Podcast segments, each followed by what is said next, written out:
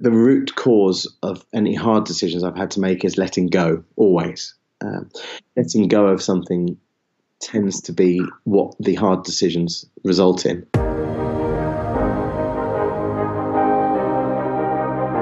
You are a driven international professional or manager, have achieved quite a bit already, but are asking yourself from time to time, what do I really want? How do I want to work and live? Then this is your podcast.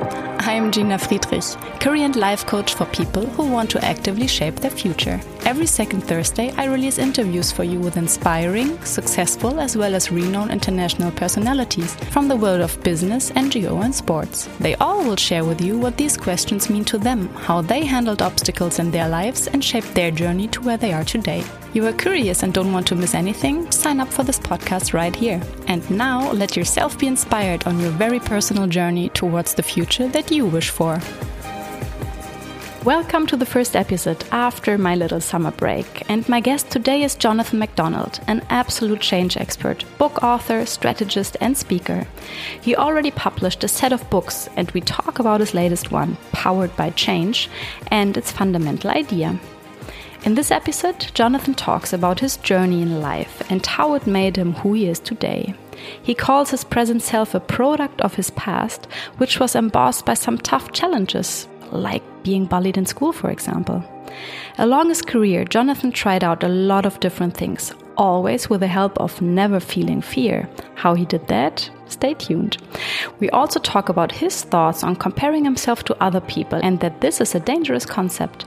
Jonathan shares that he only compares himself to whom he was the day before. And you'll hear his definition of success as well, which changed throughout the years. And right now, rather is the ability to feel peaceful than status and wealth. He tells us how letting go defines the hardest decisions he made in his life, from leaving his marriage and deliberating about the consequences for his two children to leaving his ex business partner. In this interview, Jonathan also shares his thoughts on dealing with failure and seeing it as a learning process today. Get ready for his interesting perspectives on doubt and mental fitness and enjoy this talk. Jonathan, welcome and thank you so much for being here with me today in this podcast. Hi there, it's an absolute honor to be here. I would actually say that the honor is on my side. And I would like to thank Rene, Rene Bellac, who actually introduced me to you. And I am, yeah, super excited having the chance uh, speaking with you today. So let me start with one question that, yeah, you, of course, you decide on how far you go, but who is Jonathan MacDonald? Oh, good question. so my life is around um, enabling people to uh, think in different ways. And um, I'm fascinated by our mindset and how our attitude to life uh, can actually be um, adjusted by ourselves and actually um, kind of molded into achieving whatever we want to achieve. Uh, and so, my uh, all of my life, I've been um, in this kind of progressive realization of the of the power of the mind. And so, yeah, as a as a child, adopted at birth um, into a, a family who who took me on after being fostered a few times, and then uh, growing up in, in the south of England and and and really experiencing a lot of challenges through um, uh, being uh, bullied at school and and then in society oh, wow. and, and so forth. So from a, from a kind of a, a, a tough background, but we all we all have um, uh, a tough past. We all have stories of of challenges, and no, we're all fighting our own battles, right? And so, yeah, who, who, I am now is a product of my um, past, and also, and more so, the gradual realization that the way that we um, think about what's happening is the determining factor of how happy we are, how sad we are, mm-hmm fearful and everything. It's it's actually starts. It all starts with how we how we think, and that's that's who I am. Thank you for this, yeah, very um, open introduction into who you are and what made you who you are.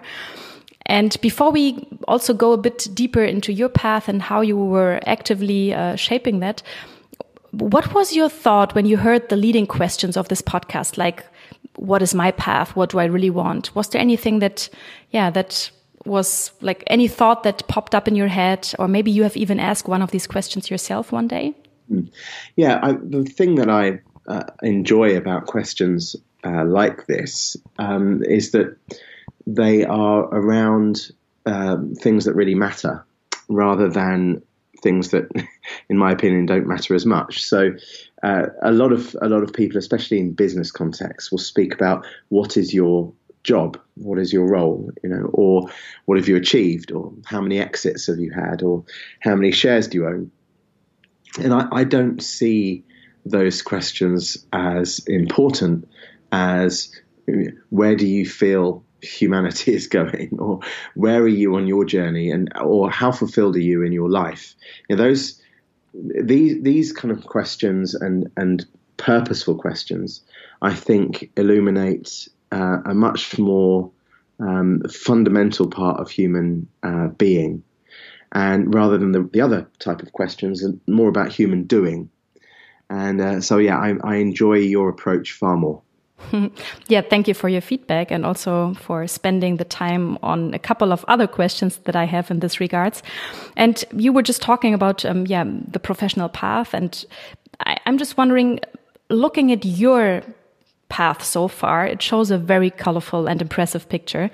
How did you find your profession or vice versa? How did it happen? Did you have a plan? Did you follow a plan?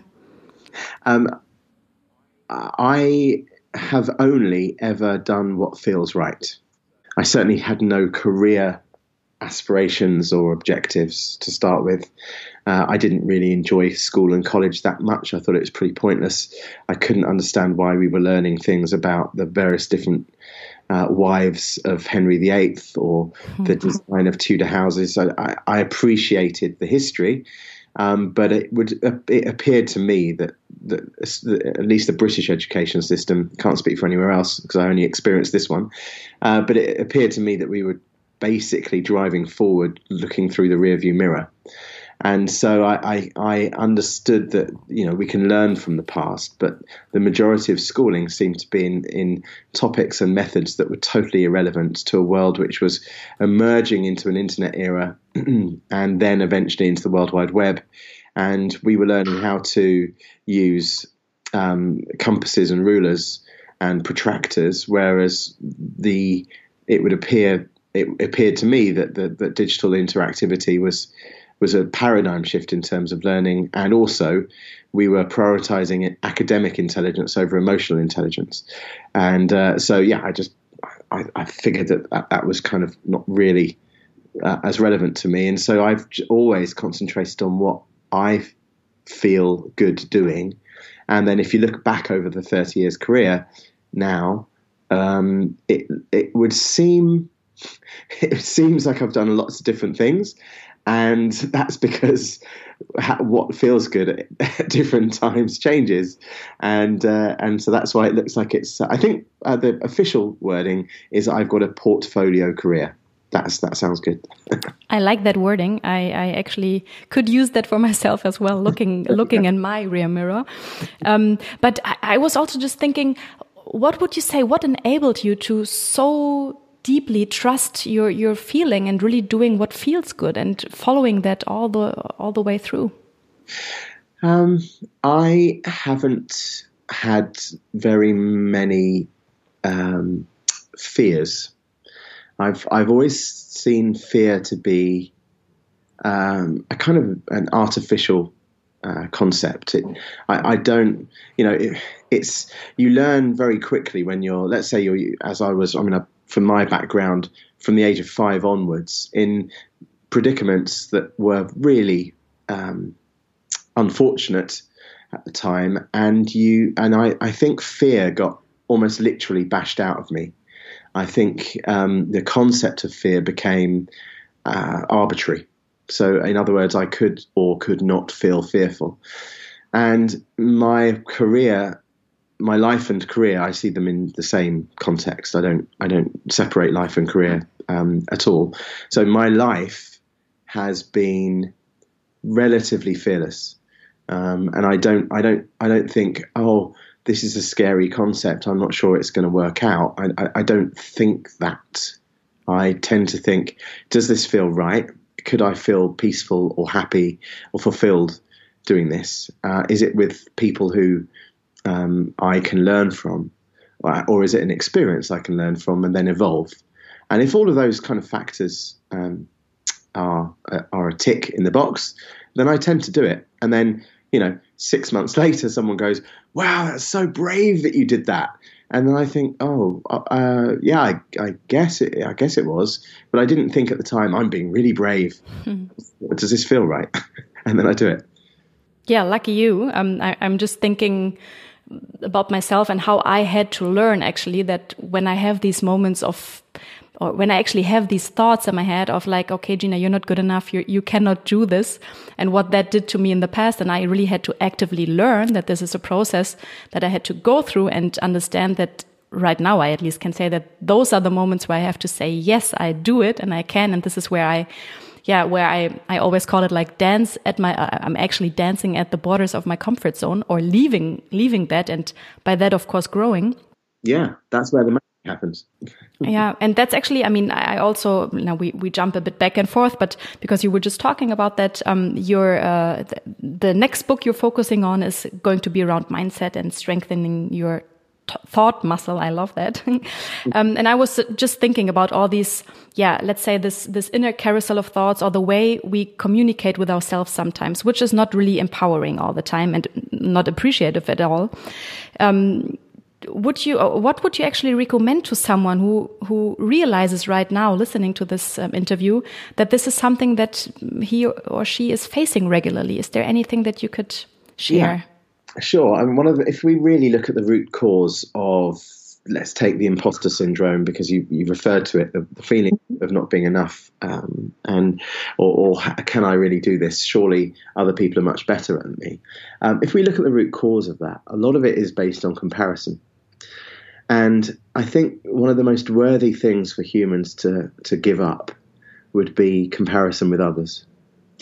And we tend to, as all, all humans do, we tend to feel, you know, are, are, you know, do we have what it takes in comparison to the other people? Or could could I get that job because there's going to be other people who are better at it? Or if I stood on stage and spoke about this topic would other people think that I knew what I was talking about? Or should I do this podcast because maybe people listen and think oh he, he's he's clueless or stupid or do I you know and and and we compare uh, all the time.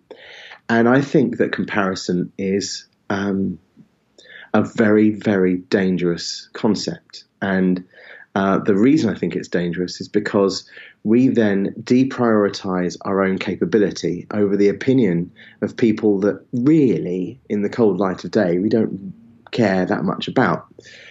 So it's it's bizarre that we tend to try and um, conform to a set of uh, uh, viewpoints that we've imagined of imaginary people who may or may not exist, who almost definitely don't care about us. But nonetheless, we feel as if that is the guiding force of how we should operate. Mm. By that, wholesale. Um, I think that the, the uh, I compare myself to one thing, and that is have I evolved more or less than yesterday? And if I have evolved, and if I can evolve by doing something, then I will do it. And I could, literally couldn't care less whether or not that is good enough in someone else's eyes or better than someone else's.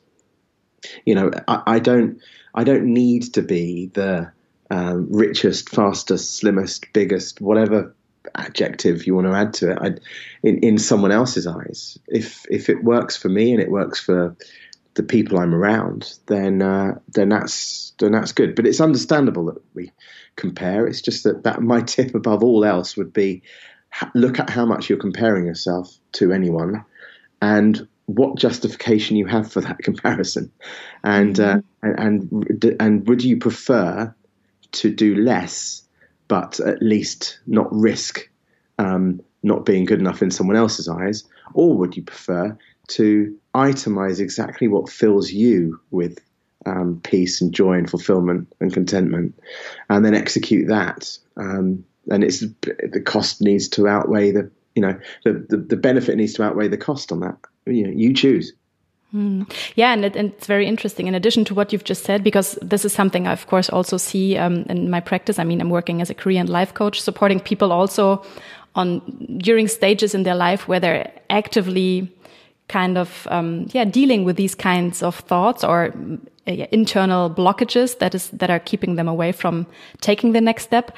And um, yeah, what actually the, the the situation is that we only see from the outside what other people are doing, how they're doing it, and so on. So we you only see like how do you say the glance of it? Is that how you say that in English? Yeah. um, and the other thing is that there is not just one good way or the one way to get to wherever you want to go, right? So this is yeah. also something I really enjoy looking at people very individual, um, um, yeah, like looking at the core strength or um, also the the values uh, each individual has, and really to understand that this is an individual path that you should, as you've just said. Um, not compare to others because the power actually lies in this individuality and being able to make it what you want um, to make it. And you were just talking also, you were mentioning um, the word success.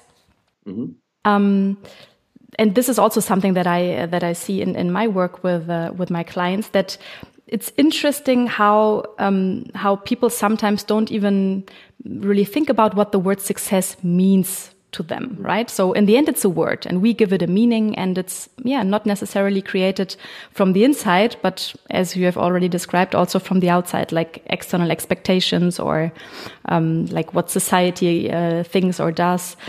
Um, and of course, this also might change throughout career and life. How do you define success today? Uh, I see success as a, my ability to feel um, peaceful and in less conflict as possible. And uh, and I, if I can feel at ease without um, feeling any anger or or fear or concern or disease, then that's success. Um, I used to find I used to think success was status and wealth, and I now see success as peace and um, contentment. And uh, so I don't know whether uh, you know there were many many events throughout my life that have uh, learned kind of, kind of t- taught me the lessons around what success really is. I mean, I've met some of the wealthiest people in the world who who in general tend to be extraordinarily unhappy. I've met you know people with the best quote unquote best fastest sports cars who have the worst possible marriages. I've met people who, have created the fastest growing business, uh, thousands of percent growth, who treat their staff like criminals. And so I, I, I don't buy into the general constructs of how success is theoretically measured. I, I buy a different version. Hmm. And did you ever have to choose between personal and professional success in the past? Well, I, I have never uh, separated personal and professional life. I, I, actually still don't buy the difference in anything. I don't. You, you, don't. You don't walk into your office and cease to be a human, and then walk out and then start to be a human again. And um, but you know, a lot of people have professional ambitions that aren't personal, and I, I that that's that concerns me a bit. Um, I I think the alignment between our personal and professional life is is is a very important uh, concept. So no, I, I think in the past my personal and professional version of success was was based more on ego, um, status, and, and greed. Um, I, I, I, haven't actually deleted anything that I've really said or done. Um, so, but when I look back at posts um, from you know as recently as a couple of years ago, um, I I seem to be trying to show um, some kind of thought leadership position to the world, and I now look at that and think I, I don't. I see that as as relatively arrogant and um, and uh, but at the time, you know, I don't I don't have any regrets. I, I don't live with regret. That's a that's almost as useless as as um, uh, comparison. But uh, yeah, I, I, think at the time I was feeling, you know, this is the role I'm in. You know, I'm I'm paid to be on stage as a thought leader and write books as a thought leader, and therefore I'm a thought leader. And here's a new thought for the day that that that, that it's you know could be useful. And um, I'm glad that it's added value to other people's lives. Um, mm. I've done, but uh, I am now thinking more multi generational um, and more legacy based. I.e., what what can I leave for next generations and the generations after that? You know, how, how can I impact learning systems and education formats, and how can I um, enable the, the, my children's children to to um, understand the world in a more um, uh, philosophical way, and that's that's more interesting to me than standing on stage telling businesses that they should get into digital marketing. I mean, I, I couldn't think of anything less interesting. yeah, wow! And I can only imagine that all this also, from time to time, requires decisions that you have to make. Could you share with us, like, one of the hardest hardest decision you ever had to make? Yeah, I think I think one of the hardest decisions is the same as any other hard decision. Um, the, the, the, root cause of any hard decisions I've had to make is letting go, always. Um, mm. Letting go of something tends to be what the hard decisions result in. and um, and so letting go and and leaving my marriage was um, extraordinarily difficult due to the fact there were two children involved who I love dearly still to this day and I knew, I was pretty certain that by walking away from my marriage, I would be quite likely um, less less um, able to see my children because of the restrictions that would be put on me, mm. and that was devastating. But the alternative was raising my children, helping to raise my children in a, in, a, in an environment that was not in any way loving, and I I had to make the decision that the that the better outcome was for them to have two parents that they can be with in a loving environment versus one set of parents together in a in a counterproductive environment, essentially teaching the children mm. that compromising happiness and love is okay. You don't need to be in a loving environment to still be together, and I don't want that lesson for them. I want the lesson for them to be if you're in something that you've evolved out of or the other person's evolved away from, um, then then there's no reason to compromise your happiness or anyone else's. So that's that's probably the hardest decision, and the next hardest is the same as any is the same as that one, and it was in my business. I I um I've I've had to let go um, uh, something that I was you know my my my ex business partner you know, acted in a way that, that essentially I was left a choice as to whether to to to fight for something or to let something go. And um, and I've I think letting go is actually a a very important thing for us to to do more of in life and actually just surrender and rather than always have to fight and uh, you know there's things worth fighting for but also there's a bigger picture here and think you know what am i really trying to achieve am i trying mm. to cause damage um, if so you know revenge is is a is a you have to you have to dig two graves if you seek revenge. If you're trying to cause damage or cause hurt or cause harm or cause any of these things, what actually happens is you eat yourself up you you actually you to to generate that negativity you have to it has to be generated from somewhere and it generates from inside you um, if you want to cause harm you actually need to create harm yourself and then cause it. Um, and i don't buy that. I don't think that's i think that shortens life. Um, i think it's it makes you a, a, negative person. And i think it'd be for me anyway i pr- prefer to to let that negativity live in someone else's um, mind and body, and it certainly isn't living in mine anymore. and so all the decisions I've I've had have been around letting go. Hmm. And yeah, so again, thank you very much for also sharing this very personal um, decision that you had to make.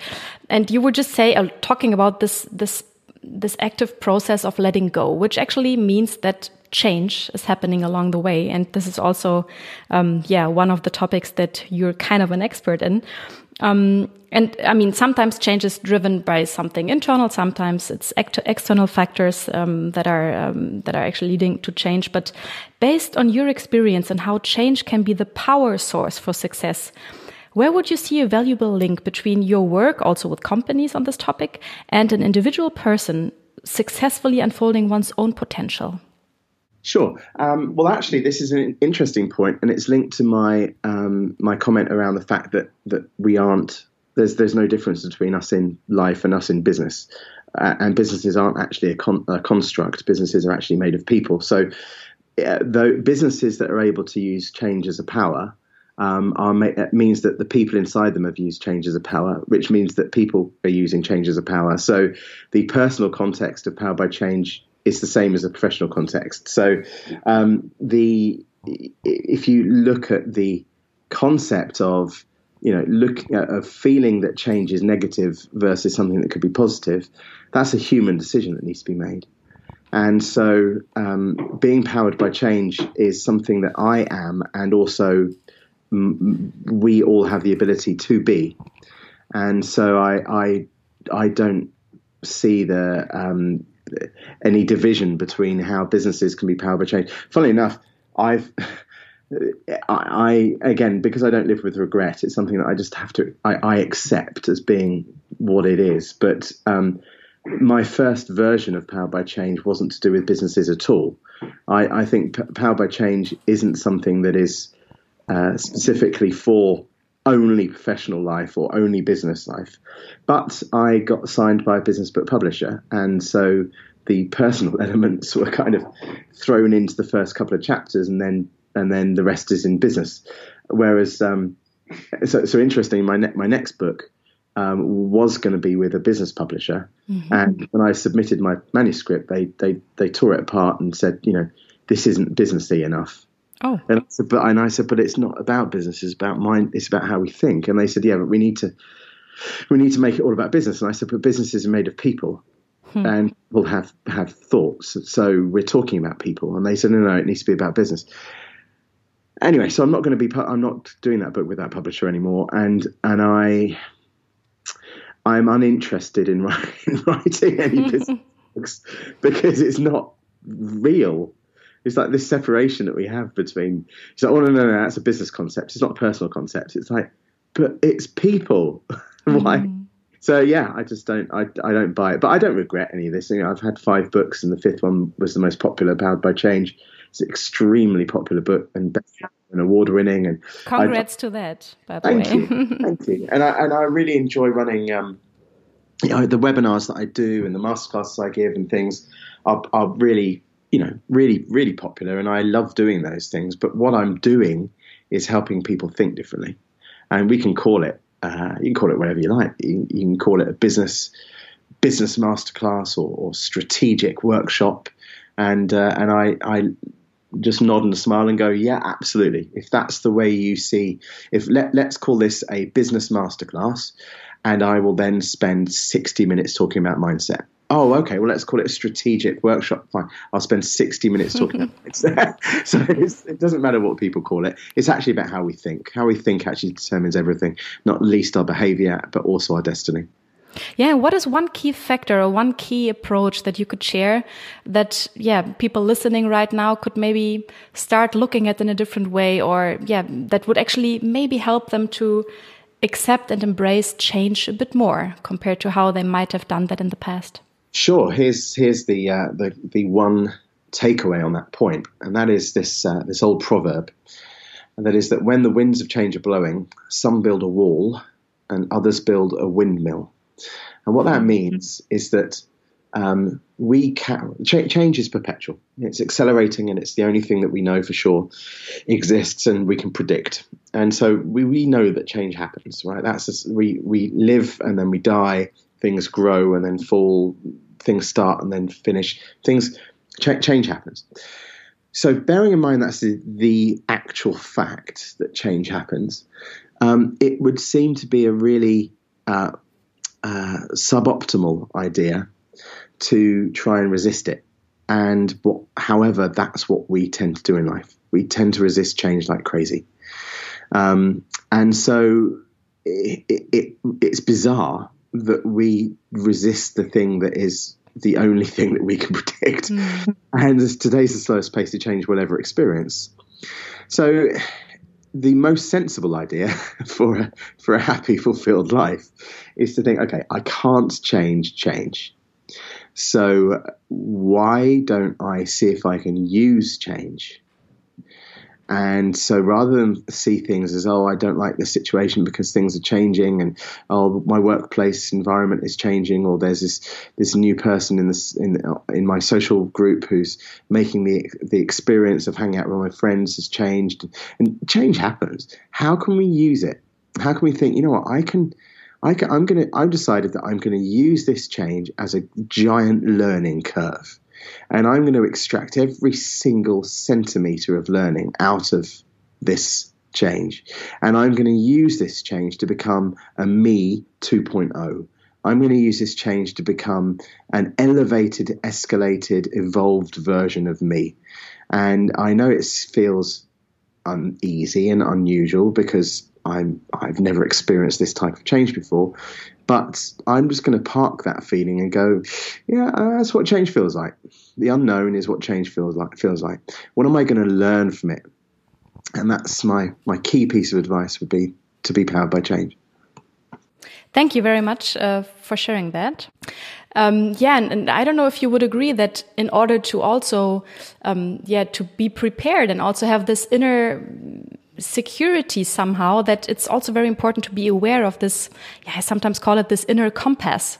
Like mm. being aware of what it really is that drives you that is important to you that makes you who you are in regards to your values and your strength and so on. So would you agree that this is also something that you could yeah use as an anchor in in these phases of change that are everywhere and happening um, in order to really just trust yourself throughout the process?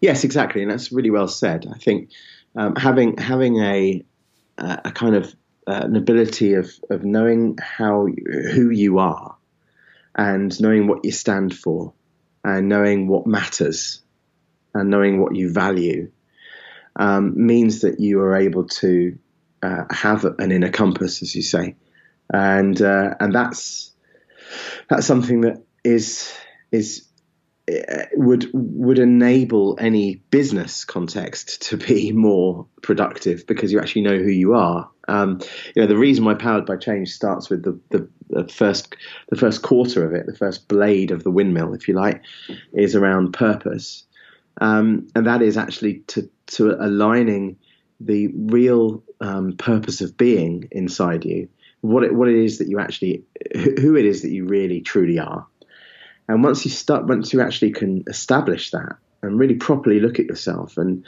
allow yourself enough silencing to to see the truth, um, rather than um, uh, in comparison to kind of like think about things or, or compare yourself to others or um, work out whether you're enough uh, for uh, for for this life.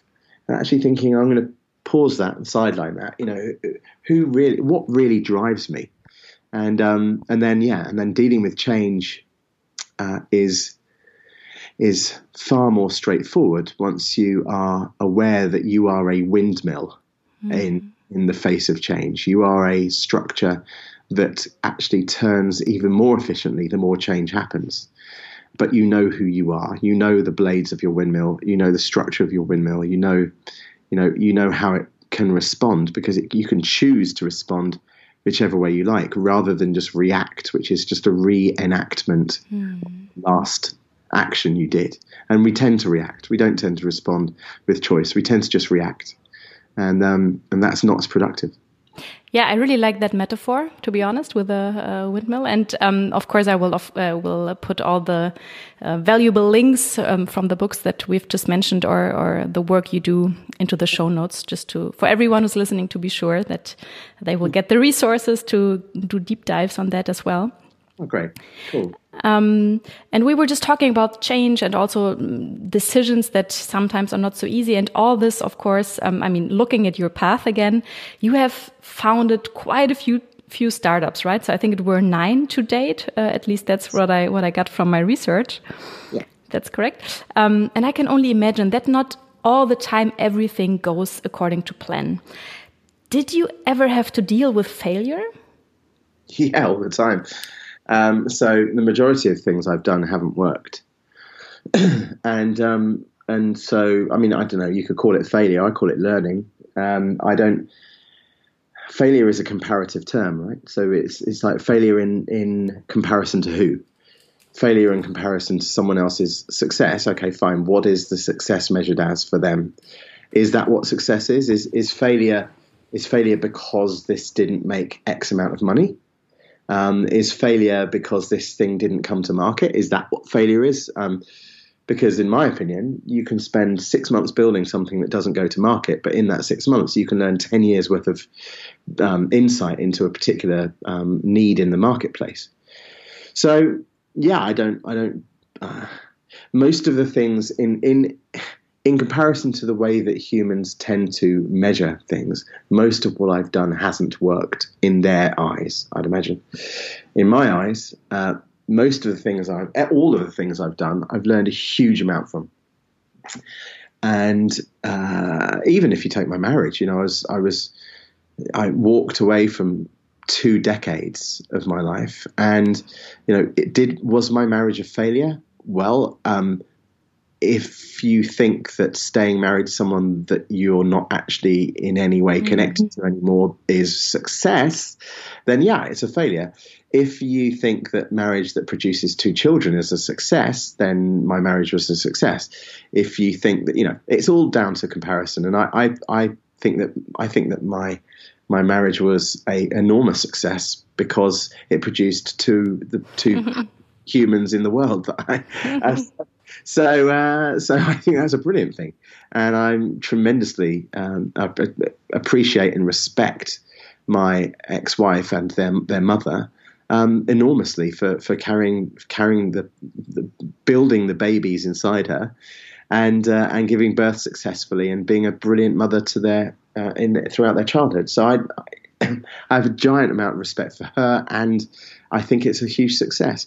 And it's similar to business wise, I mean, I you know I've been in very unfortunate business situations that where I've been um, really properly um, screwed over, if you like, and I have learned so much from those experiences that I'm I'm far more evolved and it makes me more resilient to dealing with with um, uh, psychopaths, and it makes me more um, aware of what um, what negativity looks like and how much I'm not identifying with that. and I let I I've I just learn, and you know I, I, that my consistent learning mechanism of being powered by change internally is is my uh, is my superpower, if you like, but it's accessible by every human being. It's down to whether we believe that we can, and uh, and I, I certainly do. Yeah, amazing. And actually, the next question would have been uh, one around how, what the key learning was that has had a huge impact on your life uh, afterwards. So thank you for already answering that question. Um, and I, of course, agree. So I think um, it's the learning that we that we should focus on. And there is always something that is a super resource for whatever comes next. But we have to look at it that way. And that again goes back to the mindset we talked about. So, in all of these huge challenges that uh, you accepted and all the different things you did, have you ever had, yeah, something like inner doubt in regards to being on the right path? Um, I I don't view uh, doubt as something that I entertain too much. Uh, I I feel that I, if I can, if I feel that my path is right, then it's the right path.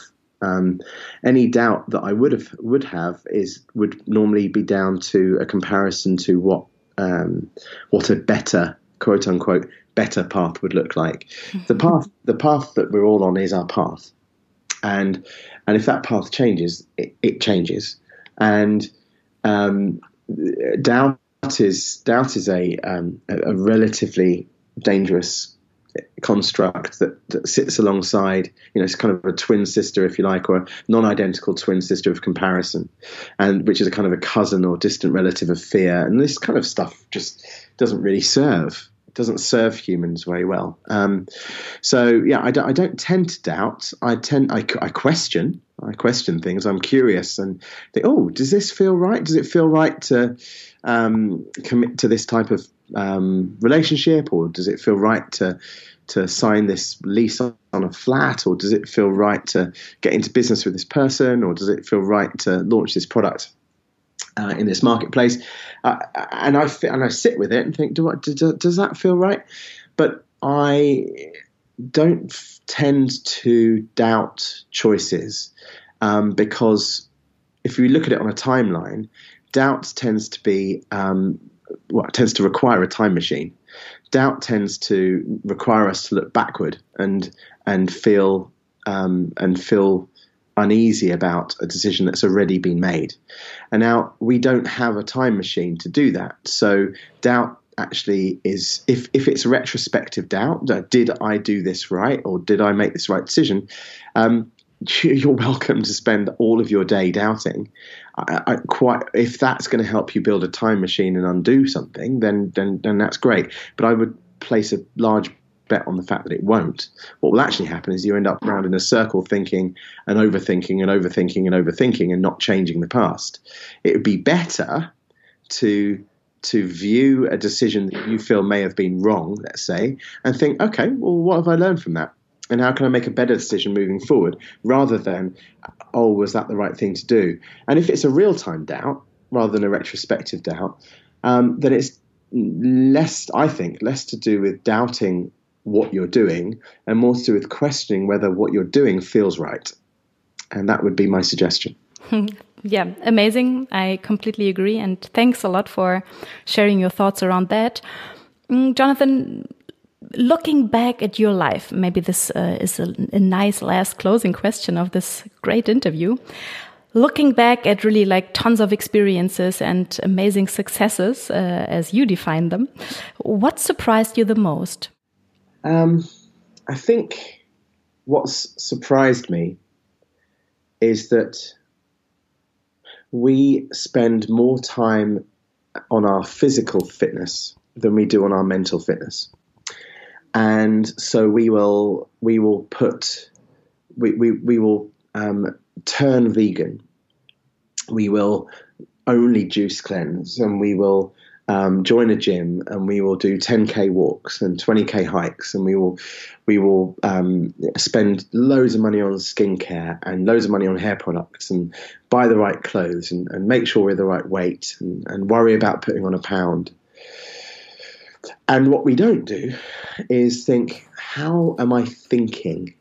How am I? What what are my patterns, my biases? What am I? What am I really um, uh, considering in my life? And out of the you know the seventy to eighty thousand thoughts a day that each human has, about ninety percent of them are the same as the day before.